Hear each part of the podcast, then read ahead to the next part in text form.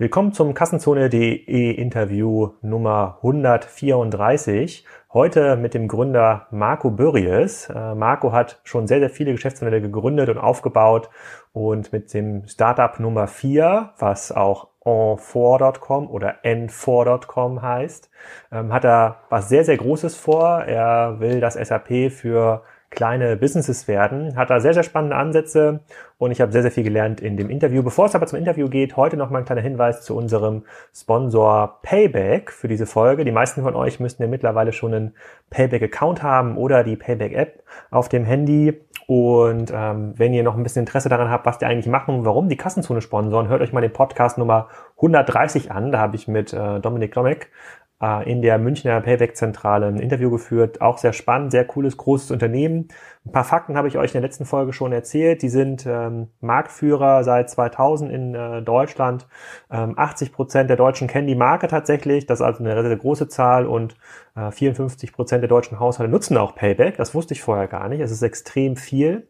Und weltweit hat Payback 110 Millionen aktive Nutzer, also Nutzer, die in den letzten zwölf Monaten ähm, das äh, Payback-System genutzt haben und allein in Deutschland sind es fast 30 äh, Millionen. Die sind schon weitestgehend digital, also es geht gar nicht mehr so viel über diese haptische Karte, es geht halt schon sehr, sehr viel über diese App oder über die Webseite selber. Und für die, die es noch nicht wussten, Payback ist in äh, sechs Ländern aktiv, einmal in Deutschland, in Polen, in Indien, in Mexiko und in Italien. Dort sind sie überall Marktführer, aber auch in den USA. Und wenn ihr jetzt das Payback-Konto habt, und äh, die Payback-Karte äh, regelmäßig einsetzt, dann könnt ihr einfach unter kassenzone at payback.net eine nette E-Mail schreiben an Payback und dann bekommt ihr 500 Punkte ähm, für euer Konto gut geschrieben äh, über einen Gutschein. Da müsst ihr euch aber beeilen. Das ist nämlich eine limitierte Aktion. So, jetzt aber viel Spaß mit dem Interview zum Thema SAP für kleine Businesses mit Marco Bördige. Hallo Marco, willkommen zum Kassenzone-Interview. Heute zum Thema N4 in Hamburg, hier in der wunderschönen Speicherstadt. Sag doch mal für unsere äh, belesenen Gäste und Zuhörer, wer du bist und was du machst. Ja, danke, danke, dass du uns besuchst hier. Ähm, mein Name ist Marco Börries. Ich bin äh, Gründer von N4, ehemals auch als Number 4 AG bekannt. Und wir bauen eine Business-Plattform für kleine Unternehmen, also für Small Businesses, um denen wirklich zu helfen, mit Technologie konkurrenzfähig zu bleiben oder wieder zu werden in einer Connected Welt. Sehr gut. Das äh, klingt fast so, wie du das gesagt hast, als hättest du das vor kurzem auf einer großen Messe mehrmals äh, erzählen müssen. Ähm, hast du auch, hast, das weiß ich, das weiß ich. Ähm, bevor wir aber jetzt hier mal zu Enfort kommen, kannst du noch ein bisschen was zu deiner Vita erzählen? Du bist ja einer der ähm, bekannteren Gründerpersönlichkeiten in, in Deutschland, damit die Zuhörer das auch einordnen können, woher du dein Wissen und deine, äh, deine Thesen schöpfst. Also ich habe meine erste Firma vor über 32 Jahren, 1985 gegründet. Das war die Firma Star Division. Die hat ein Produkt gemacht, Star Writer, was nachher zu Star Office und dann weiter zu Open Office wurde. Äh, und das ziemlich lange. Das habe ich dann 1999 äh, an die Sun Microsystem verkauft, weil wir ja schon sehr früh Internet-enabled waren, sehr viel über Cloud, nur hat es damals noch keiner genannt, so genannt, äh, nachgedacht haben, auch da schon Lösungen hatten. Und deswegen war das für mich der natürliche Schritt. Neben Star Office habe ich ein zweites Produkt gemacht, das vielleicht auch einige vielleicht kennen. Das ist die, äh, war die Firma Star Finanz mit dem Produkt Star Money. Das wurde dann von mir zusammen mit dem Kooperationspartner der Deutschen Sparkassenorganisation gegründet. Das war auch relativ erfolgreich.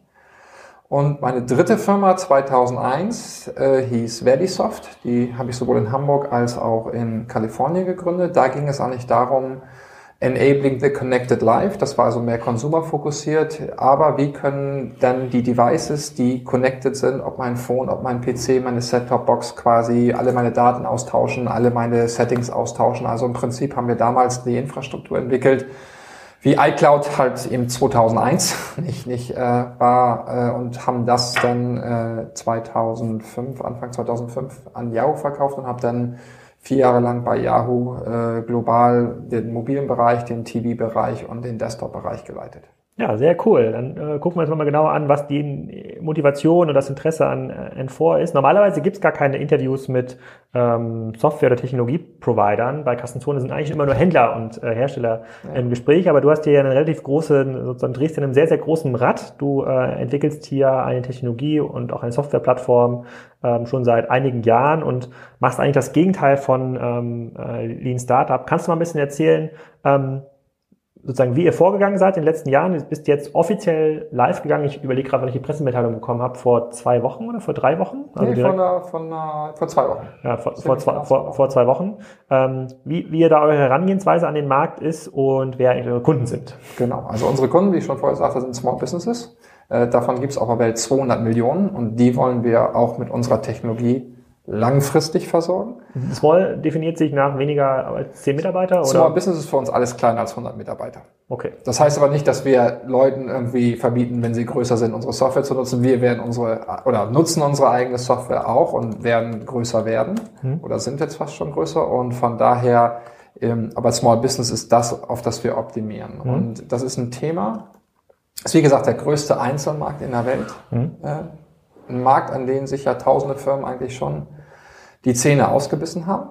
Das liegt daran, dass als Aggregat ist es der single biggest, also wertvollste Markt der Welt, aber als, als einzelnes Small Business ist es extrem schwierig, profitabel in ein Small Business rein zu verkaufen, rein zu vermarkten, rein zu servicen. Mhm. Dann sind die noch sehr divers, also sehr heterogen aufgestellt und das macht eigentlich dann die Problematik deutlich, warum es bisher in den letzten 40 Jahren keiner geschafft hat, in diesem doch größten Segment, dem, dem einzigen eigentlich unbefleckten IT-Segment von Global Playern, äh, dominiert zu werden. Das heißt, es gibt keinen Player, der auch auf der globalen Ebene mehr als 20 Prozent Marktanteil hat. Nicht mal ansatzweise zum Teil 20 Prozent Marktanteil hat. Und das hat eben, und ich habe mir über dieses Problem, über Small Businesses seit, den, seit 20 Jahren wirklich intensiv Gedanken gemacht, weil das auch unsere ersten Kunden damals waren von Star Office. Ich immer eine sehr hohe Affinität dazu habe. Und äh, die ganze Zeit mir eben auch den, den Kopf darüber zerbrochen habe, wie kann man diesen Markt knacken? Wie kann man, weil meine feste Überzeugung ist, heute noch mehr wie damals, dass egal ob du ein Small Business bist oder ein Großunternehmen bist, die Techno prinzipielle Technologie, die du brauchst, gerade in einer connected Welt, ist absolut die gleiche. Weil die Kunden, wir als Konsumenten, machen keinen Unterschied mehr, ob ich bei Amazon kaufe oder bei meinem Laden um die Ecke kaufe. Ich will die gleichen Service-Dienstleistungen, die gleichen Service-Merkmale haben. Amazon, Sarah, die erzeugen das mit IT-Innovation. Kannst das du mal, können, können wir da mal das mal ein bisschen runterbrechen, ähm, weil das noch sehr abstrakt ist. Äh, nehmen wir mal, nehmen wir mal tatsächlich endkundenorientierte kleine Businesses. Das kann ein Restaurant sein, das kann ein, genau. kleiner, ein kleiner Laden sein, ähm, bei dem sagst du, die haben einen Wettbewerbsnachteil, weil sie nicht diese IT-Kompetenz haben, auch nicht das Budget, ähm, genau. um mit den Großen mitzuhalten. Was kann denn dann ein kleiner Laden, der irgendwie vielleicht zwei Mitarbeiter hat, so eine 200 Quadratmeter Ladenfläche, Möbel verkauft, Fashion verkauft, was kann der denn nicht, was zum Beispiel ein Deichmann kann, der was ähnliches verkauft. Also vielleicht vorweggenommen, unsere, unser, unser erste, erste Marktsegment, das erste Marktsegment, was wir angehen, sind Local Businesses, also eben genau Local Service Provider oder Local Merchants. Ähm, und dort teilen wir in drei Hauptbereiche auf. Hospitality, also alles was hm. Gastronomie, Hotellerie oder Over-the-Counter äh, äh, Gastronomie ist. Retail, dort eigentlich in die drei Kernbereiche, alles was Groceries, also Nahrungsmittel related ist, Specialty Retail, ob das jetzt ein Weinhändler, ein Juwelier etc. pp. ist oder Fashion.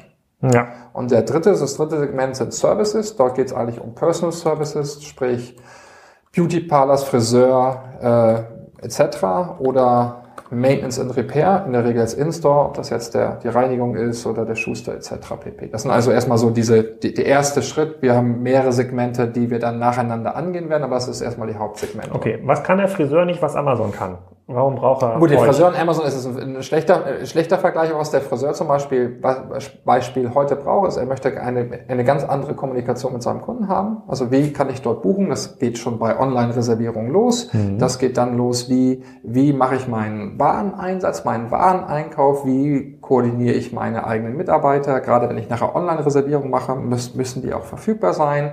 Ähm, wo, wie mache ich mein, wie, wo verdiene ich Geld, wo verdiene ich kein Geld. Das heißt, das sind ja alles Themen, die im Prinzip, also A, wie kommuniziere ich intern, wie kommuniziere ich extern, wie kaufe ich ein, wie biete ich meine Produkte an, wie promote ich meine Produkte, wie baue ich meine Brand auf. Das sind ja alles Themen, die heute große Konzerne im digitalen, im Connected-Umfeld perfekt beherrschen und Kleinunternehmen eben aufgrund entweder nicht vorhandenem und oder nicht vorhandenem Wissen oder nicht vorhandener Technologie oder nicht vorhandenem Technologiebudget eigentlich dort von einem riesen Berg stehen. Okay, hier würde ich an einem Punkt widersprechen. Also das Nutzerinteresse sehe ich genauso. Mhm. Also dass ein äh, sozusagen, dass ein Kunde eines mhm. Friseurs oder ähm, oder eines kleines mhm. äh, Specialty Retailers für Nahrungsmittel, dass der online sehen will, was er zum Beispiel hat, Inventory online abbilden oder Termine genau. buchen oder äh, vielleicht eine Servicekommunikation über WhatsApp-Kanal sehe ich. Genau. Welchen Punkt ich nicht teile, aber der ist gar nicht so wichtig für euer Modell ist, dass große Konzerne da einen Vorteil haben. Da sehen wir momentan große Unternehmen, die sehr, sehr digital orientiert sind, also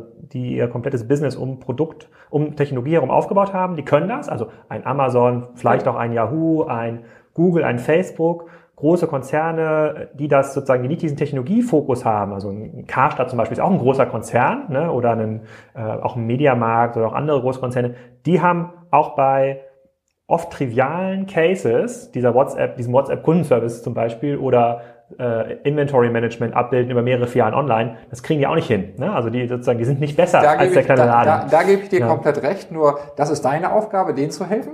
Und ja. meine Aufgabe ist es eben, den Small Business zu helfen, weil ansonsten, ich möchte nicht in einer Welt leben, wo es nachher nur noch Amazon, nur noch Uber, nur noch Vapiano, nur noch Sarah, nur noch diese großen hm. Themen gibt. Und gebe ich dir komplett recht. Ein Mediamarkt oder Karstadt, wenn die nicht ganz, ganz klar aufpassen, werden da auch keine Rolle mehr spielen. Ja. Nur, das ist nicht unsere Aufgabe. Unsere Aufgabe ist helping to run your small business, damit genau diese Diversity, die eigentlich die Menschen lieben, also Main Street und Amazon, die Combination, damit das weiter entstehen kann. Okay, heute ist ja auch schon so, es gibt ja viele Provider, Service Provider, ähm, auch aus Berlin, muss man fairerweise sagen, die zu den kleinen Businesses kommen. Auch genau diese Serien, die du aufgezählt hast, ob das jetzt äh, äh Gastro ist oder, oder Service, die sagt, komm, ich habe hier, ich habe hier so einen, äh, so einen Zahlungsmitteldienst, damit kannst du auch EC-Kartenzahlungen äh, mhm. anbieten. Ich weiß gar nicht, wie alle heißen da, iSettle, SumUp und Co. Oder ich habe hier ein für Restaurants, ich weiß gar nicht, wie das heißt, so ein Tischreservierungsdienst. Hier kannst du einfach eine App, kannst du auf deiner Webseite als, als äh, iFrame einbinden, weil die Leute ähm, Tische reservieren. Ist ja nicht so, dass es jetzt niemanden gibt, der versucht, diese kleine Businesses zu bedienen. Auf wo, gar keinen Fall. Wo, wo, aber wo glaubst du, ist der, ist quasi die, ähm, also warum skaliert das nicht? Also fairerweise, auch in 2017 ist es noch so, dass die meisten Restaurants, in denen ich gerne esse, so Italiener, da gibt es keine EC-Kartenzahlung, oft nicht. Ja, die Webseite ist wenn sie in den letzten drei Jahren gemacht wurde, halbwegs modern. Ja, es dauert aber ist eine Frage der Zeit, bis ja. sie auch wieder äh, ähm, veraltet ist. Also warum tun sich diese kleinen Geschäfte so schwer? Und was, wie, wie ist euer Ansatz, denen zu helfen? Ähm, komplett richtige Feststellung, sehen wir genauso. Das war, ist auch eins der Probleme. Diese kleinen Unternehmen haben nicht die Möglichkeiten, die ein Großunternehmen hat. Ein Großunternehmen geht hin und sagt, ich nehme das von Oracle, ich nehme das von SAP, ich nehme diesen Teilbereich von IBM dann habe ich eine große Consulting Company. In ja. Verbindung mit meinen großen IT-Departments kriegen wir irgendeine integrierte Lösung hin. Ein kleines Unternehmen, natürlich gibt es hier die Reservierung, hier die Buchhaltung, hier das Online-Commerce-System, hier die Kasse, hier das Payment-System. Und jetzt muss das arme kleine Unternehmen hingehen und quasi sich aus sechs, sieben Partnern die richtigen Sachen raussuchen, die Integration selber machen, dass alles sauber zusammenarbeitet und mal von den Kosten ganz abgesehen, das funktioniert nicht. Das sind keine System Integrator. Das heißt, was von uns, für uns Anfang an klar war, dass wir eine integrierte Business-Plattform liefern müssen, die wirklich alle Aspekte eines Unternehmens abbildet und haben dann im Zuge, und das war von Anfang an, das war von Day One, die, die, wir nennen das bei uns Meta Company, die Business-Plattform, die in der Cloud läuft, die wir dann mit verschiedenen Workflows in Form von Apps quasi Markt, Markt- und verticalgerecht versorgen. Und dann haben wir halt gerade für unser erstes großes Segment Global Businesses festgestellt, dass es nicht nur ein Software-Thema ist, sondern auch ein Hardware-Thema ist am Point of Sale. Weil diese kleinen Business wachen ja nicht morgens auf, oh, ich brauche jetzt eine Kasse oder ich brauche ein POS-Terminal. Dann wähle ich mir doch mal eins der zehn verschiedenen iPad-Pakete aus mit unterschiedlichen Leistungsfähigkeiten. Dann muss ich noch das iPad kaufen, dann muss ich eine iPad-ID machen. Jetzt muss ich irgendwie für ein iPad noch einen Ständer und noch einen Drucker. Und wie kriege ich den Drucker daran? Und wie kriege ich den Barcode-Scanner ans iPad ran? Das heißt, das iPad ist ein tolles System, wir laufen auch drauf. Genauso gibt's Android-Tablets oder PCs. Aber gerade am Point of Sale und Point of Service gibt es eine, gibt es einfach dort eine Menge Probleme und wir sind dann hingegangen und haben quasi durch die Kombination von Hardware, Software, also unsere eigenen in Deutschland designten, in China manufactureden Hardware, die nicht nur super funktional, sondern auch extrem schön ist, perfekt purpose-driven, also auf dem Purpose Point of Sale, Point of Service abgestimmt ist, quasi eine integrierte Lösung à la Apple im Consumer-Bereich jetzt für Business Devices gemacht. Und das eben gestützt durch einen Service, der das Ganze dann perfekt verbindet.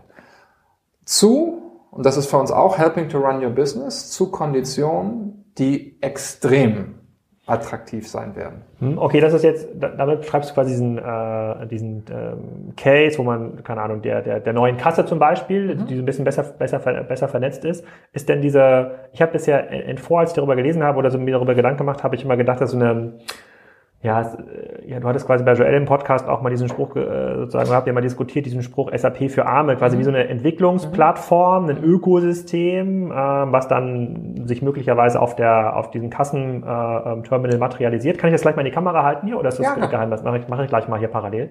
Und ähm, und dann kann man darauf irgendwelche äh, neuen, neuen, neuen Services entwickeln. So wie ich es jetzt verstehe, ist aber äh, ähm, erstmal im ersten Schritt ein sozusagen ein aufwendiges Kassensystem mit so einem Inventory Management oder steckt da noch mehr dahinter für Buchhaltung ja, und, und Co? Wir haben zuerst. Ich halte das hier mal parallel rein. Du kannst aber auf jeden Fall genau. antworten. Ich gucke mal, ob die Kamera das scharf stellt. Hier ist das. Hier ist das. Äh, wo kann man schwer sehen? Ich glaube, ich, mach, ich mache gleich mal Fotos davon, dann kann man das ein bisschen genau. besser, kann man das ein bisschen besser sehen. So. Das heißt, genau richtig. Wir haben zuerst die Plattform entwickelt, die wirklich alle Aspekte abbildet. Ob das jetzt Buchhaltung ist, Contact Management, Supplier Management, Staff Management, Inventory Management, Resource Management, Reservation, Order Management, Warenwirtschaft, also wirklich alle Aspekte. Für uns ist die Kasse ein Use Case in den Markt rein. So. Daraufhin haben wir auf, auf diese Plattform haben wir jetzt verschiedene Workflow, Workflows abgebildet, Teile davon laufen auf unserer Hardware, Teile davon laufen, aber macht es gar keinen Sinn, weil die laufen viel besser auf deinem iPhone und auf deinem iPad. Das Ganze ist ja verbunden über die Cloud als eine Plattform. Und das Ganze haben wir nicht nur gemacht, dass wir die Software entwickeln, sondern es ist auch korrekt, von Anfang an haben wir das als offenes System konzipiert. Deswegen haben wir auch ja vor einem Jahr schon die Basisinfrastruktur in Form von N4JS Open Source. Das ist, das Ganze wird sich nachher von per JavaScript oder per N4JS, das ist JavaScript mit einer Type-Safe Extension, um jetzt ein bisschen technisch zu werden, äh, und einer kompletten Entwicklungsumgebung, dass eben andere Leute auch ganz, ganz einfach diese Plattform nutzen können und die Apps oder die Anwendung, die wir gebaut haben, zu ersetzen oder zu veredeln. Hm um langfristig wirklich auch die verschiedensten kleinen Winkel. Damit dann so eine Funktion, die dann ein Externer entwickelt, keine Ahnung, eine, keine Ahnung, vielleicht ein Retourenmanagement oder sowas, mhm. ja, das dann in der Kasse irgendwie integriert wird, damit das dann auch sichtbar wird oder dass ihr es irgendwie anzeigen könnt und damit da jetzt niemand irgendwas mit React reinfrickelt oder mit genau, irgendeiner Software. Die genau, dass man wirklich eine, dass mhm. man wirklich eine homogene Plattform nachher erzeugt, mhm. die sich homogen bedienen lässt, die sicher ist, reliable ist. Deswegen haben wir dort den Aufwand gemacht. So. Aber so wichtige Funktionen wie Retourenmanagement etc. bieten wir nicht nur in der Plattform als Basis schon an, sondern auch von den Basis-Workflows an, die dann aber veredelt werden können oder spezialisiert werden können auf gewisse Branchen. Hm, das, das, ähm, das verstehe ich. Und ähm, was ich aber noch nicht verstehe ist, oder wo ich noch ein bisschen Probleme habe, das zu verstehen, ähm, dieses äh, Thema, was du beschrieben hast, dass der kleine Händler oder der Restaurantbetreiber eigentlich auch keine Zeit hat, sich mit ähm, anderen Systemen zu beschäftigen, aber meistens auch nicht mal Zeit hat, sich mit seiner Google-Seite zu beschäftigen. Und ich würde schon sagen, das ist jetzt Google Places oder Google Business hat es mittlerweile schon sehr einfach gemacht, seine Webseite ja. einzusetzen. Und trotzdem haben die meisten das nicht und kriegen genau. das nicht optimiert. Ja. Und äh, das mag an fehlender Kompetenz, an fehlender Zeit liegen, äh, kann alles sein. Wer äh, muss denn dieses System oder diese Applikationslandschaft ähm, äh, maintain oder integrieren bei euren Kunden? Seid ihr das oder ist das auch ein Partnernetzwerk? Also zum einen ist es so, dass das Ganze als Self-Serve ausgelegt ist, dass das Ganze, dass die Leute sich auch selber relativ einfach ins Leben bringen können, ihre Artikel importieren können. Wir supporten dort die verschiedensten Standardformate. Wir aber auch jetzt schon Partner aufbauen, um dort nochmal Value-Added Services anzubieten. Mhm. Äh, wir nennen das unsere Go-to-Market-Partner. So. Das Ganze ist jetzt so, du sprichst es jetzt an, Internet, Internet-Auftritt. Das ist für uns auch eine Komponente. Wenn wir zum Beispiel, du hast jetzt deinen Bioladen, ne? das mhm. ist äh, der will ja nicht nur lokal in der Kasse was kassieren und Payments machen. Der möchte ja hingehen und auf Knopfdruck eigentlich eine, wir nennen das Online-Präsenz haben. Äh, diese Online-Präsenz erzeugen wir auf einen Knopfdruck. Weil wir natürlich das Inventory haben, können wir natürlich auch dieses Inventory äh, syndikieren. Also ob wir das jetzt zu seiner Online-Zeit, die wir jetzt bauen, syndicaten, inklusive Shop, inklusive den ganzen Fulfillment. Wo Ein Shop wäre auch eine App in eurem Ökosystem. Das ist eine App, die wir auch mhm. haben. Das heißt, dass, dass, dass wir nennen das, wie gesagt, Online-Präsenz. Da kannst du entweder einen Shop drin haben, da kannst du Reservations drin haben, da kannst du hingehen und kannst zum Beispiel auch andere Kommunikationskanäle wie WhatsApp, SMS oder Facebook Messenger anbinden. Und dann passieren so ganz coole Sachen, dass wenn ich bei dem, bei meinem Bioladen registriert bin, eine Shoppingliste hinterlegt habe, kann ich einfach per SMS schreiben oder per, per Facebook Messenger, hey, you know, pick up delivery. Dann schlägt mir nicht der Händler, sondern ein Bot, den wir im System auch als quasi Unterstützung mit integriert haben, vor, hey, welche von deinen hinterlegten Listen möchtest du haben oder möchtest du neu anlegen? Wählst eine Zeit aus. Und diese ganze Infrastruktur, dass der nachher das, der Händler es ganz, ganz einfach hat, quasi zu sagen, okay, hier ist die Order, confirm ich, die pick ich und so weiter. Diese ganzen Abläufe sind alle nicht nur von uns im Backend integriert, sondern auch über die verschiedenen Devices im Frontend integriert, dass der das ganz, ganz einfach hat. Bis hin nachher zum Schedulen von irgendwelchen Direktkurieren etc. pp. Und das sind eigentlich für uns Sachen, die, die, die, die, die einfach dazugehören. Und das Schöne dabei ist, du hast gerade die, diese, diese Stale, diese alten Websites angesprochen. Ne? Die sind in der Regel entstanden, weil irgendwo einer hat dem mal dann eine Website verkauft, dann gab es einen Homepage-Bilder, der wurde einmal gemacht, auf den Knopf gedrückt, paar Daten nachgemacht und seitdem hat sich nie wieder was geändert. Das Schöne ist, da wir ein integratives System haben, haben wir ja die gesamten Business Activities im System, die natürlich auch nachher nach außen reflektiert werden. Sprich, du legst einen neuen Artikel ein, du legst einen Coupon an, du legst einen Discount an, du legst Sachen an. Das sind ja alles Activities im System, die wir dann auto, die wir A verstehen und die wir dann automatisch entweder komplett automatisch oder mit Nachfrage natürlich dann auch syndicaten können. Und nicht nur syndicaten auf die eigene Website. Bleiben wir mal, bleiben wir mal ganz kurz bei dem Fall. Also ich weiß nicht, ich weiß nicht, wie wichtig eine Website noch in zwei, drei Jahren wird, so jetzt im Sinne der Plattformökonomie und Voice Commerce, aber angenommen, die Website oder die mobile Website ist noch irgendwie relevant in drei, in drei vier Jahren und es gibt einen neuen Service. Bei mal das Restaurant mit dem Tischreservierungssystem. Ja, ja. Nur, nur einmal, einmal ja. zu mit dem Thema, wer macht das eigentlich? Ist es denn der das Restaurant, was dann sich überlegt, ich äh, hole mir jetzt in mein Fonds-Ökosystem, mein Kassensystem auch noch diese Tischreservierungsfunktion und äh, lasse das in meiner Website anzeigen. Mhm. Also ist das quasi so gedacht, dass der das dann selber machen kann, wie, ja, das wie sind seine zwei Klicks. Das ja. sind zwei Klicks und dann hosten wir seine Website. Mhm. Äh, wir, wir, er kann mit einem Klick, wenn er noch keine Domain hat, kann er die bei uns auch gleich mit connecten.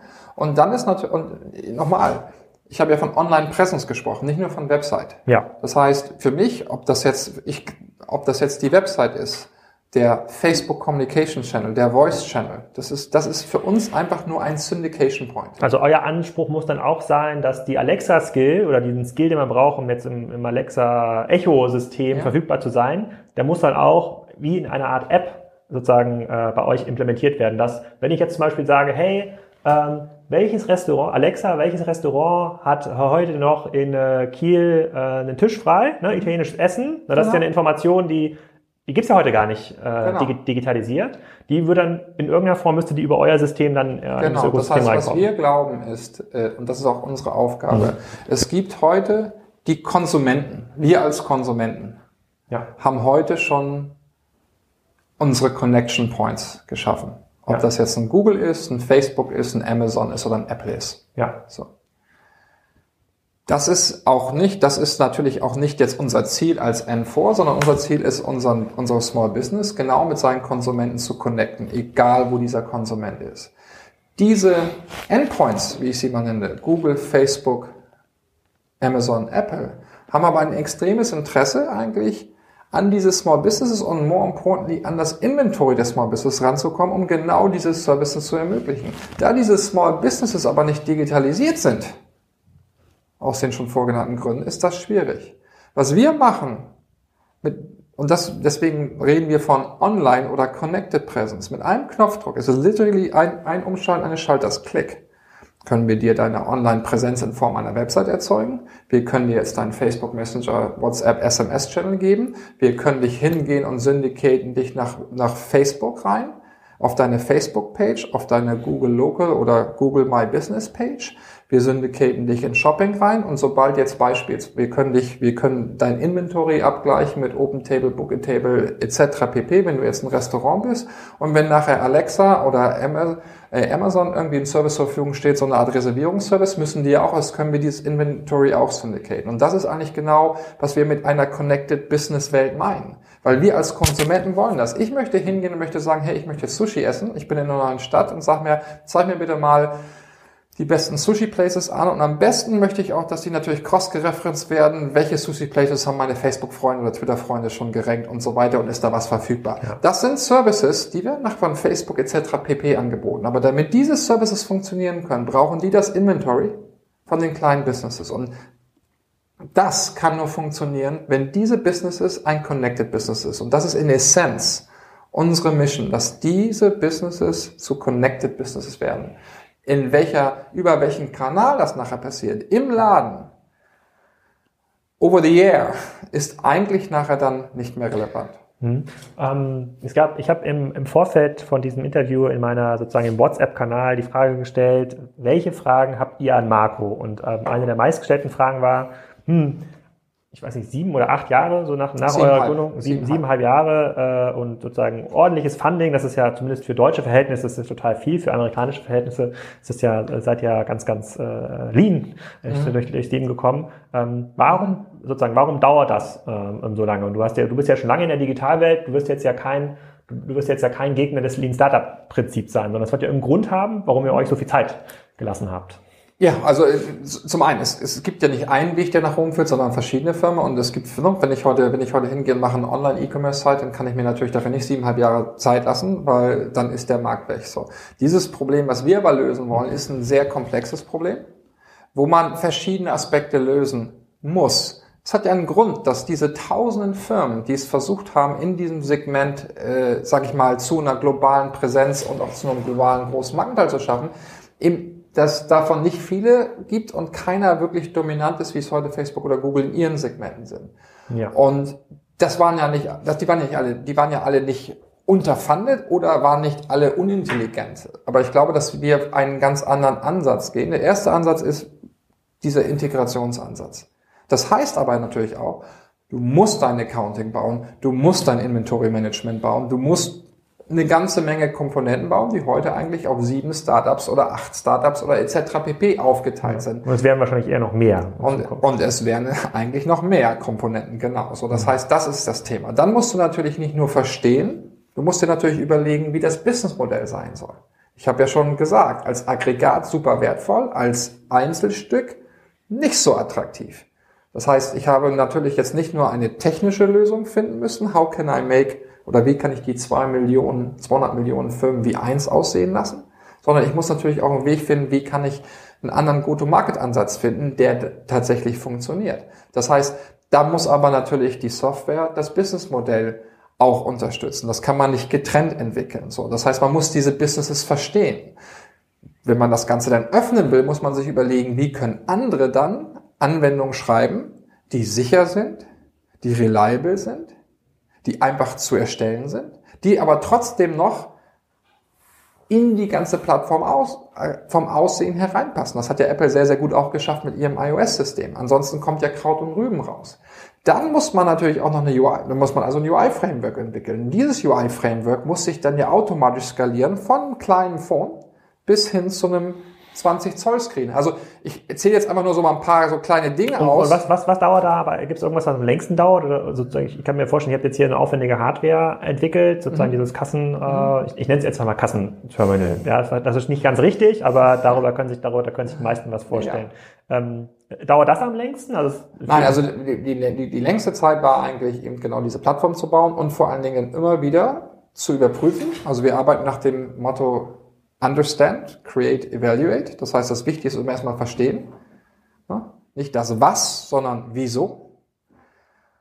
Dann baut man was und dann testet man, ist das, was man gebaut hat, deckt das das ab. Und als, und je mehr wir dann halt in die Tiefe gegangen sind, hat das auch zur Folge, dass wir Sachen sehr oft nochmal von vorne bauen mussten, weil wir festgestellt haben, wenn du eine Plattform willst, kannst du natürlich hingehen und kannst jetzt hm. versuchen, noch zwei Stockwerke zu bauen, aber 50 Stockwerke kriegst du nicht mehr drauf. Das heißt, einige Teile haben wir sechsmal neu geschrieben. So. Man kann jetzt natürlich immer sehen, über einen Zeitraum von siebeneinhalb Jahren hätten wir da irgendwie sechs bis acht Monate oder neun Monate noch irgendwie rausholen können, ja, aber das ist auch ungefähr die Range. Und natürlich, als dass wir, wir haben auch der Plan, ist, wenn ich dir Slides zeige, die ich mir intern gemacht habe, vom Mai 2009 und was wir jetzt haben, ist das so ziemlich deckungsgleich. Äh, natürlich kann, konnten wir gewisse Sachen nicht, also Docker konnten wir nicht vorhersehen, aber das, dann kommt auf einmal Docker und sagt, hey, das ist eine gute Idee, dann integrierst du sowas, das kostet auch ein bisschen Zeit. Was allerdings wirklich, das Einzige, was wirklich neu dazugekommen ist, ist die Hardware, weil wir einfach damals naiv geglaubt haben, ist doch kein Problem, nimmst du ein iPad, nimmst du ein Android-Terminal, ja. alles wird gut. So, und dann, das, war, das war quasi in der Gründungsphase, war das noch so ein bisschen die Vision? Das war die Vision. Dann sind wir 2013 losgegangen. Als wir gesagt haben, 2013 waren wir dann irgendwo so weit, sagen, ja, jetzt sind wir in der richtigen Richtung. Wir wissen, unser erstes Marktsegment ist Local Businesses. Die Plattform und so weiter ist in einem gewissen Stadium. Jetzt gehen wir hin und gehen genau auf dieses Segment rein. Und hat sich relativ schnell herausgestellt, dass das iPad oder ein Android-Tablet doch nicht wirklich das ideale Point-of-Sale-Terminal oder Point-of-Sale-Device ist. Dann sind wir erstmal hingegangen und haben versucht, das iPad zum perfekten Point-of-Sale-Terminal zu machen, weil die Lösung, die damals so gang und gäbe war, nach dem Motto, ich nehme dann einen Barcode-Scanner, der 300 Euro kostet und per Bluetooth das Ding überträgt, nicht wirklich hm.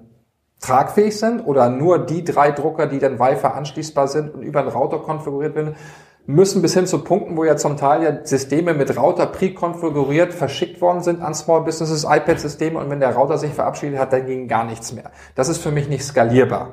So, und das heißt, irgendwann haben wir festgestellt, iPad ist ein schönes Gerät, das wird auch für einige sauber funktionieren. Deswegen, unsere gesamte Lösung läuft ja auf dem iPad, auf dem Android, aber wir glauben, dass die Masse im Point of Service, Point of Sale von diesen, also 50 Millionen Local Businesses, die es global gibt, dass die eigentlich dort andere Lösungen braucht, sowohl im stationären als auch im mobilen Bereich. Einfach Purpose-Built Business Devices. Es geht schon bei so Kleinigkeiten los. Du hältst ein iPad in deinem Store im Ständer. Wenn da eine Lampe falsch ist, dann kannst du entweder das Ding anders hinstellen oder kannst deinen Store umbauen, weil natürlich als Consumer-Device das iPad ist das eines meiner, meiner Lieblingsdevices. Ne? Will ich natürlich einen glänzenden, hochauflösenden Screen haben. Aber ne, wo, wenn man aber natürlich jetzt ein, ein, ein Business-Device hat, was natürlich auch noch von vielen Leuten geshared wird, Business-Devices haben einfach andere Erfordernisse als Personal-Devices. Hm? Deswegen sind sie purpose-built, sie sind geshared zwischen verschiedenen Staff-Membern. Sie haben so Sachen wie, sie dürfen nicht reflektieren im Point of Sale, sie dürfen keine Fingerprints hinterlassen, etc. pp. Das sind also einfach so ein paar Sachen, die, die uns dann gezeigt haben, wow, wie kriegen wir das hin? Dann sind wir zum ersten gegangen. Wer baut denn heute Business Devices? Haben versucht, mit denen zu partnern. Dann haben wir festgestellt, hm, das ist ja ganz komisch. Du hast ja so hier ein Ökosystem von vielen extrem hässlichen Devices die unheimlich viel Geld kosten, obwohl die Hardware eigentlich total billig ist. Dann guckst du dir an, jetzt hast du Layer of Layer of Layer of Layer of Distribution Channels oder Value-Added Channels, die alle ihre Marge raufknallen. Und dann kommen nachher Lösungen rauf, wo nachher so ein Small Business easy mal 2000 Euro nur für die Hardware plus dann exorbitante Softwaregebühren zahlt. Das ist nur für das Postterminal. Und dann gehst du hin, gehst zum Payment Terminal. Da hast du dann die Möglichkeit, und ganz tolle Firmen, ne? also iSettle und SumUp, echt tolle Firmen für Micro-Merchants. Aber wenn du jetzt mal ein bisschen seriöser Merchant bist, also mit einem Laden und ein bisschen ja. Gebühren, dann kannst also du... Also mehr als ein Taxi quasi. Mehr als ein Taxi, ja. dann kannst du dir nicht erlauben, 2,2% Kreditkartengebühren zu zahlen. Und dann gehst du hin und dann bist du automatisch bei Telecash, Hypercash oder wie sie alle heißen und hast auf einmal einen 48 oder 60 Monatsvertrag an der Backe für einen Payment Terminal, was eigentlich nicht so viel macht, zahlst dafür 30 Euro im Monat, kriegst aber ein bisschen bessere Gebühren.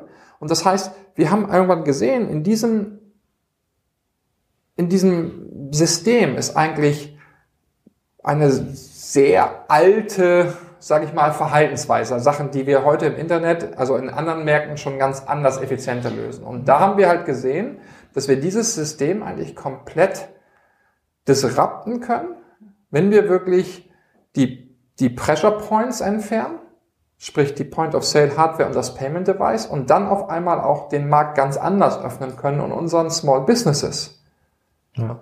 nachher Lösungen anbieten können, die wirklich eine auf einfachste Weise eine enorme Funktionalität zu einem extrem attraktiven Preis anbieten also, kann. Sowieso, also äh, nachvollziehbar. Ja, also ich glaube, von außen ist immer diese sieben Jahre sind halt wirken halt total äh, wirken halt total ähm, lang. Ja. So wie du so wie du es beschreibst, ähm, ist ja quasi sozusagen nicht nur eine Option, die diese Industrie so ein bisschen zu disrupten. Ihr müsst es ja wahrscheinlich sogar tun. Ich überlege gerade sozusagen die Local Businesses, die ich kenne in dem Bereich, Warum haben, tun sie sich so schwer mit, äh, mit, der, mit der Google Business Seite oder mit der Einführung von einem SumUp oder mit irgend, weil es jedes Mal so ein neues Ökosystem, jedes Mal muss man sich irgendwie in Google einloggen, dann muss man noch sich woanders einloggen, dann, mhm.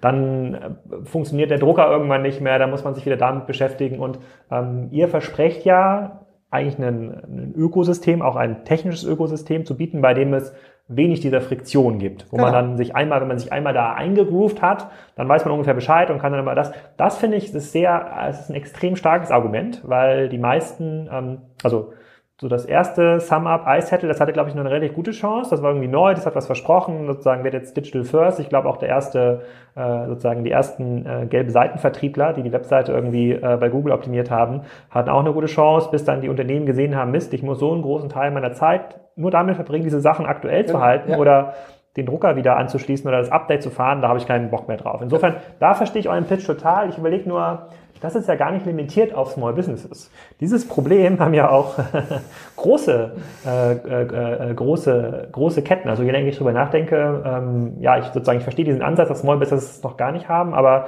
diese Probleme, die man lösen könnte, ich weiß nicht, ob das technisch möglich ist. Es gibt ja sicher, das ist sozusagen ja noch nicht 100% bewiesen, dass das mhm. überhaupt überall ja. funktioniert und ja. dass auch die, sozusagen die Apps dann funktionieren. Aber das finde ich erstmal total, ähm, total nachvollziehbar, ähm, weshalb ich gerne mal zu dem aber ein bisschen rein, weiter reinbohren würde in diese kleinen ähm, Cases. Nehmen wir mal das Thema Tischreservierungssystem. Für ein Restaurant so eine äh, ganz normale, eine ganz normale Angelegenheit. Muss ich mir das so vorstellen, dass eure Plattform mit einem Tischreservierungssystem äh, mitkommt? Oder seht ihr euch eher als derjenige, bei dem das Restaurant sagen kann, ich stelle meine, mein Tischsystem irgendwie dieses Ding ein und hole mir dann eine App dazu, die das auf meiner Webseite oder auf meinem, auf meinem Online-Device das maximal gut darstellt? Also ist es dann eigentlich ein Dritter, der dieses, das als App anbietet? Oder wo, nee, das, wo, wo, das, hört, wo hört eure Softwareleistung eigentlich auf? Das ist, das ist completely out of the box bei uns schon. Im N4POS ist das schon ganz drin. Das heißt, du gehst ins Reservation-Modul, trägst dort ein, ne, was, mhm. was für Services du erstmal anbieten willst. Bei Tischreservierung ist es erstmal, du willst meinetwegen Abend, einen Dinner-Service anbieten, Lunch-Service oder einen Afternoon-Tea-Service mhm. oder sonst irgendwas.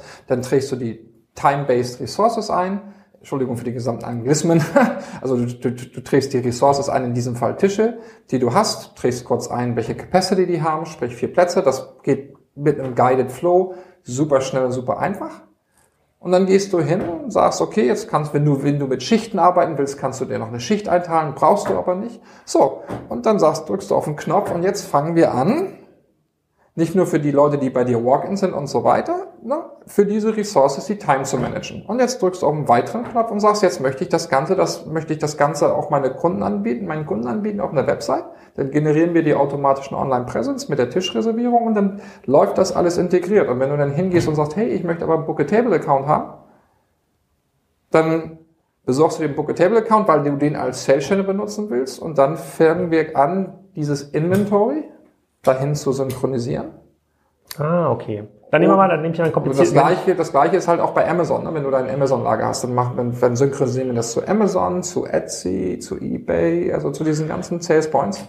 Okay, dann, dann fange ich mal eine komplizierte, ein komplizierter Case ist immer dieses sozusagen CRM. Das haben wir Großunternehmen auch sehr schlecht, ja. Das Einzige, was die machen, ist Newsletter einmal die Woche, dreimal die Woche ja. in gleichem Format an 50.000 Leute zu schicken. Ja. Sehr schlecht. Mhm. Ähm, die kleinen Unternehmen sammeln noch nicht mehr Newsletter-Adressen. Genau. Wenn sie welche sammeln, dann ist es irgendwie so eine Zettelliste, die an der Kasse liegt. Ähm, ja. Angenommen. Die könnten jetzt mit eurem System effizienter sammeln, weil die Leute zum Beispiel Mobile Payment nutzen oder irgendwelche, genau. irgendwelche. Ja, nicht äh, angenommen, das ist ja so. Das genau. ist ja einer der Use Cases. Aber dann gibt es ja diesen CRM-Fall, wo ich sage, als italienisches Restaurant, ich möchte eigentlich die Kunden, die mhm. besonders gut performt haben mhm. hier in den ja. letzten Jahren, ja. die möchte ich jetzt für meine, für mein zehnjähriges Geburtstagsjubiläum ein, einbinden. Ist das dann eine App, die darauf gebaut wird, oder sagt ihr, ist nee, das ist, ist auch schon mit drin? Mensch, da habe ich jetzt. Das ist aber ein Standard-Use-Case, weil das ist, das, ist, das ist ganz normal. Das ja, das, das sagst du so einfach, das sagen dann die großen Händler, ob so ein Otto-Quelle oder damals Neckermann, das, das war für die auch Standard-Use-Case, die haben trotzdem nicht gut hinbekommen. Das Interessante ist, wenn dann, wir nennen das das Promotion-Module, das Interessante ist, hm. wie einfach du das machen kannst. Weil du gehst einfach hin und sagst, man, du willst einfach sagen, hey, ich möchte eine Promotion machen für Returning Customers oder ich möchte Promotion machen für Stammcustomers, sagst du einfach, wie oft sollen, ich möchte alle die Kunden, die mehr als viermal da sind, oder die mehr als so und so viel Umsatz gemacht haben, die möchte ich einladen. Und ob du die einlädst zu einem Event oder ob du denen einen Coupon machen möchtest oder ob du selbst beim Checkout, beim Payment gleich die in Umfragen einbinden müsstest, das ist literally just a few clicks away. Wie gesagt, wir haben uns diese siebeneinhalb Jahre nicht gelangweilt. Hm. Also über mich wird ja viel erzählt, aber eins nicht, dass wir nicht hart arbeiten, sondern das Gegenteil. Das heißt, wir haben wirklich, ich glaube, diese siebeneinhalb Jahre extrem hart gearbeitet und auch die Zeit sinnvoll genutzt, wirklich erstmal zu verstehen, was sind die Anwendungsfälle, wie können wir die auf eine generische Plattform runterbrechen, aber dann zielgruppengerecht wieder nach oben bringen über Workflows, die Sinn machen, und zwar schnell Sinn machen. Das sind für mich einfach ganz normale. Ne? Interessanter wird's halt, wenn du dann irgendwann richtig, aber da, das ist dann halt was für ein paar Jahre aus, wenn du mit Data Science in Consulting Services reingehst. Das heißt, wenn wir mit den Daten, die wir, die wir über das kleine Unternehmen haben, denen helfen können und sagen können und mit analysierten Daten, die wir von vielen kleinen Unternehmen haben, auf einmal den Dienstleistung providen können, weil die haben eigentlich ja kein Pricing Expert Consultant oder kein Marketing Consultant und so weiter. Und das ist ja das Interessante dabei, dass die können sich den auch nicht leisten leisten. Aber was du natürlich machen kannst, irgendwann in zwei, drei, vier, fünf Jahren, in Verbindung mit Daten und Data Science, kannst du halt hingehen und kannst sagen, du hast jetzt hier deinen Marketing Consultant, aber der kostet dich nicht 5000 Dollar im Monat, sondern der kostet dich 50 Dollar im Monat. Hm, okay, bevor wir hier auf mein neues Lieblingsthema Plattformökonomie nochmal zu sprechen kommen, die letzten fünf Minuten, ähm, kannst du ganz kurz was erzählen, wo das heute steht? Also kann ich mich, kann, kann ich heute schon so ein Device kaufen und morgen in meinem Laden einbinden? Ist das in Deutschland verfügbar oder erstmal in den USA? Ja. Wie sieht das aus? Heute noch nicht, es sei denn, du bist einer unserer Pilotkunden. Das heißt, wir sind vor einigen Wochen, vor mehreren Wochen angefangen und haben in Hamburg und das weiten wir jetzt nach Berlin und in anderen Ländern aus, in anderen Städten aus, äh, in Deutschland, äh, Pilotkunden, die live mit dem Produkt heute arbeiten. Das heißt, da stehen die, diese Devices ne, haben wir nicht nur auf den Messen gezeigt, sondern die stehen heute in live bei Kunden. Ähm, und lass, laufen deren Business. Darfst du verraten, welche das sind? Äh, ist, ist geheim. Okay, gut. So. Und das heißt, äh, das heißt, weil wir einfach dort jetzt nochmal im letzten Schritt quasi alles verifizieren müssen, dass das auch alles so funktioniert, wie wir das glauben. Und diese Phase wird ungefähr zwei, drei, wenn es nicht so gut läuft, vielleicht vier Monate dauern, wo wir dann sagen werden, okay, und dann werden, wirst auch du oder jeder andere diese Devices kaufen können. Erstmal in Deutschland. Mit, wir haben einen sehr großen Go-to-Market-Partner gewinnen können in Deutschland hier, äh, so dass das auch alles sauber und schnell verfügbar ist. Und im Laufe des Sommers gehen wir hin und fangen mit unserem Piloten in den USA an. Und da kann ich jetzt noch nicht absagen, wie lange der laufen wird, aber ich denke ähnlich. Und dann sollte auch unser USA-Go-to-Market-Partner soweit sein. sind, die, sind die Probleme in den USA genau die gleichen oder die Herausforderungen genau die gleichen wie in Deutschland? Also hat so ein kleiner, äh, so ein kleiner Friseur, Restaurant, äh, äh, Specialty-Händler die gleichen Themen wie in Deutschland? Die Themen sind eigentlich die gleichen, aber du hast natürlich dann spezialisierte Sachen. Das heißt zum Beispiel Tax Taxation ist in den USA ja, ganz anders. Ne? Du hast halt Sale Tax, die aber sehr viel mit Local Tax zu tun hast. Da finanzieren ja viele Communities über spezielle Sale Taxe. Dann soll da eine Library gebaut werden, dann gibt's da 0,125 Taxes obendrauf drauf. Das heißt, da hast du so ein paar andere Sachen. Die Buchhaltung funktioniert im Prinzip ja gleich, aber mit, mhm. mit auch damit anderen Regeln. Das sind auch übrigens so Beispiele, wenn du mit Taxes und mit Buchhaltungsregeln umgehen willst. Das implementieren wir auch. Das haben wir natürlich vorher researched Ne, ob das jetzt IFS-Regeln sind, deutsche Buchhaltung, USA-Buchhaltung. Also wir wussten ja, welche Target-Märkte wir haben werden und haben dann natürlich Pricing-Engines oder Taxation-Engines gebaut, die natürlich damit umgehen können, weil wir fangen ja nicht an, ein Programmierer fängt jetzt nicht an, hier auf einmal Code zu schreiben. Das sind einfach Konfigurationen, die wir machen. Ja. Das sind also, das ist, das ist ja nicht so, dass wir sagen, oh, und dann gehen wir nach USA, lass mal darüber nachdenken, was wir da tun müssen, sondern wir haben uns schon relativ, genau der Name N4, der ist seit 2011 klar haben wir die Domain besorgt, haben wir das Trademark eingetragen äh, und genauso haben wir uns schon recht vorzeitig gesagt, welche Dinge müssen wir in der Plattform bereitstellen, dass wir diese Weil das Übersetzen von User Interface Texten, das ist ja nicht mehr das Problem. Es sind ja die anderen Themen, die viel wichtiger sind. Und wenn man das zu spät macht, hat man in der Tat ein Problem. Oder genauso bei der Device-Zertifizierung muss ich ja auch gucken, in welche Märkte will ich rein was brauchen. Okay, dann, dann merken wir uns mal für die Interessenten, die können dann einfach euch auf eurer Website sich melden oder ich glaube, ihr könnt ja eine E-Mail einrichten, kassenzone.enfor.com, dann könnt ihr schon mal Bescheid sagen. Die können jetzt schon auf die Website gehen, können, können, die kannst, du kannst jetzt auf die Website gehen, www.n4.com und kannst komplett schon deinen N4-Account hm. komplett kostenlos beantragen und sobald es soweit ist, kriegst du eine Mail und kannst das dann Okay, dann nochmal vielleicht ein paar, paar Minuten zum Thema Plattformökonomie, weil das hat mich am meisten ins Grübeln gebracht im, im Vorfeld. Vielleicht kurz zusammengefasst für dich und auch die Hörer, die es noch nicht gelesen haben bei Kassenzone. Also Plattformökonomie bedeutet für mich, dass die großen Plattformen, die Endpoints, wie du sie nennst, die, äh, die GAFAs, Google, Apple, Facebook und Amazon zunehmend den exklusiven Access zum End-End-Kunden haben, also nicht zu euren Kunden, den Small Businesses, sondern äh, zu mir als Alex, den Privat-User, zu dir als Marco, den Privat-User, entweder über Software, iOS, äh, Android oder über oder Devices mhm. oder Voice ja. Stellen. Und das einzige Interesse oder die Modelle laufen mir alle gerade in die Richtung, bei der sie Zugang zu diesen Kunden vermieten. Ja, mhm. also Netflix äh, oder auch Amazon wird irgendwann keine Fernsehserien mehr kaufen müssen. Die können einfach den Zugang zu den Produzenten vermieten und sagen, komm, promote sogar deine Serie hier in genau. unserem, äh, so, das ist ja quasi das, das ist Plattformökonomie. Das heißt, die müssen gar nicht mehr über klassische Asset-getriebene Geschäfte, ich mhm. kaufe irgendwas ein, veredel das, verkaufe das, mhm. ihr Geld verdienen, sondern das ist eigentlich eine große Plattform, über die man Kundenzugang kaufen kann. So verdienen sie heute auch schon ihr Geld. Mhm. So, und das ist eine, das ist eine ganz zentrale Veränderung in diesem Markt. Und da frage ich mich jetzt auch bei diesen Small Medium Businesses, mhm. die claimen ja in der Regel für sich, dass sie den Kunden schon haben, weil die sind ja lokal. Mhm. Ja, der Kunde läuft jeden Tag vorbei, der fährt mit dem Bus lang, der mhm. äh, kauft dort irgendwie sein, ähm, sein Gemüse. Und da wäre es für mich mal interessant zu hören von dir. Glaubst du, dass diese Small, Small Businesses, Medium hast du ja ausgeklammert explizit, ähm, dass diese Businesses in Zukunft, ähnlich wie die großen Businesses, ihre Kunden zunehmend über diese Endpoints aktivieren müssen? Also muss ein kleiner Spezialitätenhändler Geld an Google zahlen, damit er in der lokalen Suche entsprechend ähm, gelistet wird, oder muss ich Geld an Amazon zahlen, damit ich äh, bei der Suche nach dem freien italienischen Restaurant überhaupt angezeigt werde? Also glaubst du, dass sich dort Marketingbudget hin verschiebt, ähm, äh, gewollt oder ungewollt? Also ich glaube, also, also zum einen beschreibst du, äh, teile ich dein, beschreibst du eine Welt, die ich prinzipiell teile von meiner Sicht her. Ähm, ich sehe es in einigen Bereichen ein bisschen differenzierter. Das Wichtigste ist aber,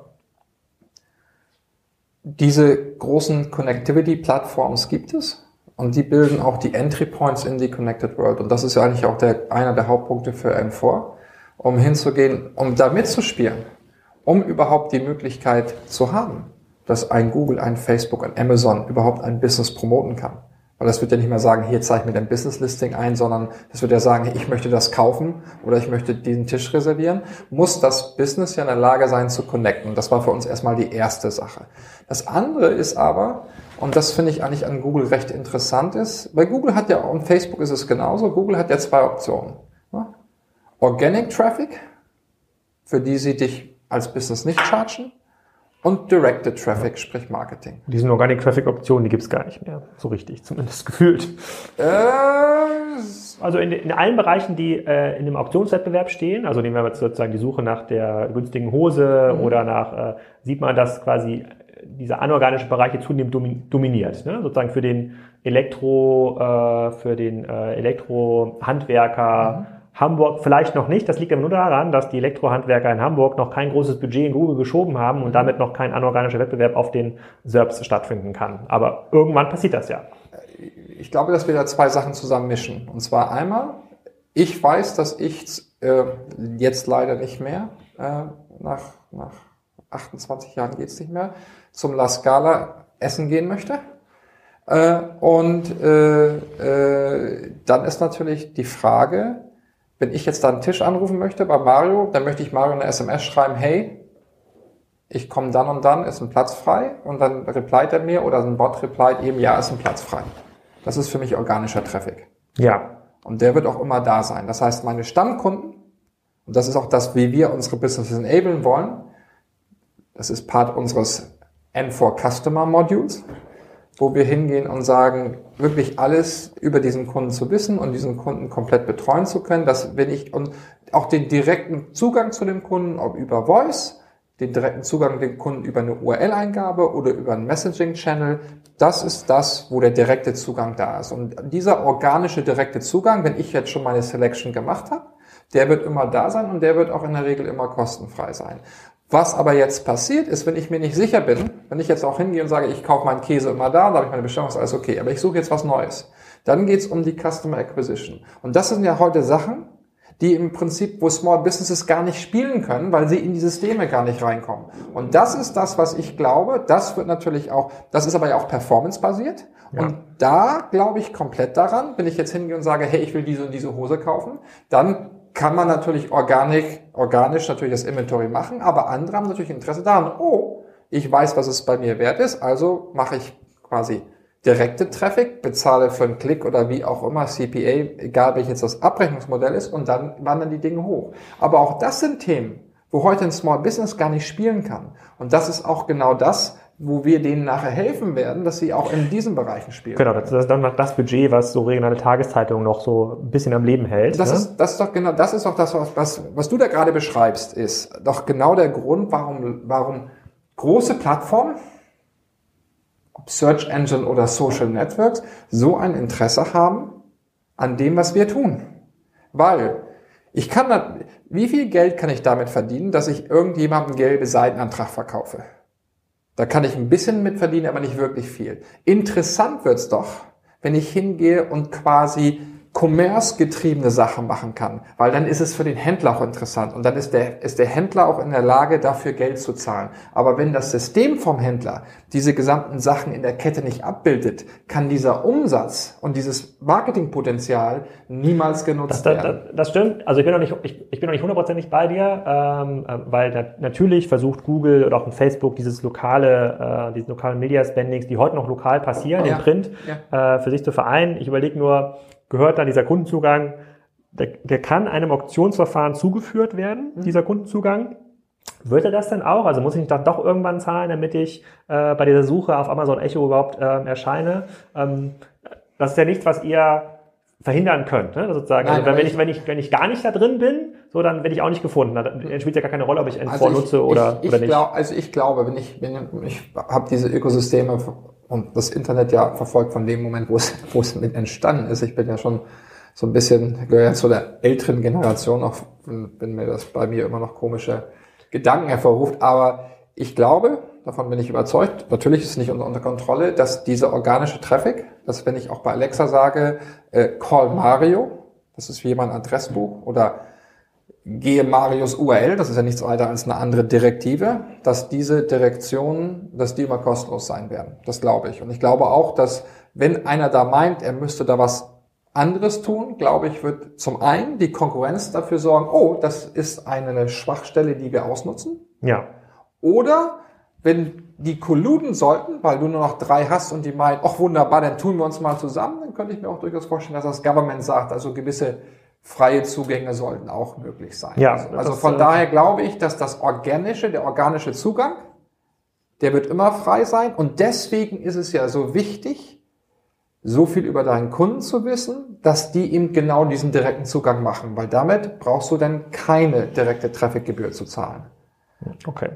Verstehe ich. Dann allerletzte Frage. Wir sind hier schon sozusagen deutlich über unseren selbst gesteckten Zeitlimit, ähm, aber das ist noch eine Frage, die aus der WhatsApp-Gruppe noch offen war wenn der Händler äh, schon bestehende Systeme hat, ja. ähm, kann man das noch irgendwie leicht einbinden oder ist eure, eure Ansage eher näher, man sollte sich schon quasi für das ganze Ökosystem entscheiden?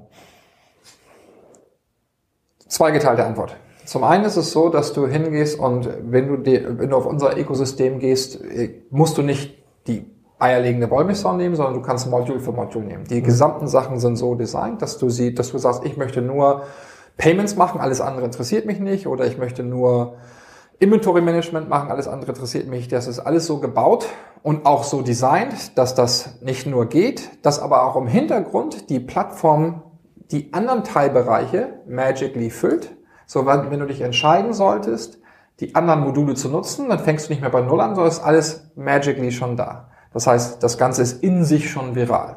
So. Ja, okay. Das ist das eine. Das zweite ist aber, deswegen ist es die zweigeteilte Antwort, unser erster Schritt ist nicht direkt auf Kunden zu gehen, die eine existierende Lösung haben, mit der sie zufrieden sind, sondern wir fokussieren uns im ersten Schritt, das ist also die sogenannte Replacement Business, ist eigentlich ein ziemlich mühsames und negatives Business. Wir fokussieren uns im ersten Schritt, also in den ersten 12 bis 18 Monaten, auf die, wir nennen das Fresh Starts and New Beginnings. Das mhm. heißt also Leute, die im Prinzip komplett neu gründen. Mhm. Gerade im Local Business Bereich ist das weit über 10 Prozent im Jahr. Ja. Oder die sagen, das, was ich habe, gefällt mir gar nicht mehr. Oder ich mache einen zweiten Laden auf. Oder ich will ein ganz neues Aspekt in meinem Business machen und ich mache einen Fresh Start. Mhm. Das sind Trigger Points, auf die wir optimiert haben. Und dann geht es nicht mehr darum zu sagen, warum die alte Lösung schlecht ist, sondern dann können wir uns darauf fokussieren, unsere Value Proposition rüberzubringen, bei welchen Themen wir dir besonders gut helfen können. Das ist aber eine andere Form. Was denn nach 18 Monaten werden wir sicherlich dann hingehen, oder ob jetzt 24 Monate, je nachdem, wie lange wir da brauchen, und zu sagen, was machen wir mit existierenden Businesses. Aber das ist eigentlich erstmal so der Plan. Ja, sehr spannend. Vielen Dank für deine Zeit. Ich war ähm, am Anfang noch ein bisschen skeptisch, äh, aber ich habe es jetzt deutlich besser verstanden. Also ich glaube, wenn die Sachen aufgehen, die du beschreibst, also insbesondere dieser Conven Convenience Use Case für das Small Business, dann glaube ich, ist da schon eine ganze Menge da, dahinter. Aber das erfahren wir ja spätestens äh, Mitte diesen Jahres, wenn ich dich richtig verstanden genau. habe. Dann können wir das auch, da kann ich mal den ersten Händler dazu befragen, wie das, äh, wie das Ganze findet. Erstmal herzlichen Glückwunsch zu eurem äh, Marktstart. Wir werden das sehr, sehr aufmerksam weiterverfolgen. Ich denke mal, in der eurem Kassenzone-Artikel wird es noch einige Fragen dazu geben. Ich hoffe, dass ihr da ein bisschen Zeit habt, auch noch drauf zu Klar. antworten. Und äh, ähm, genau. Vielen Dank und viel Erfolg in den nächsten Wochen hier. Super. Danke.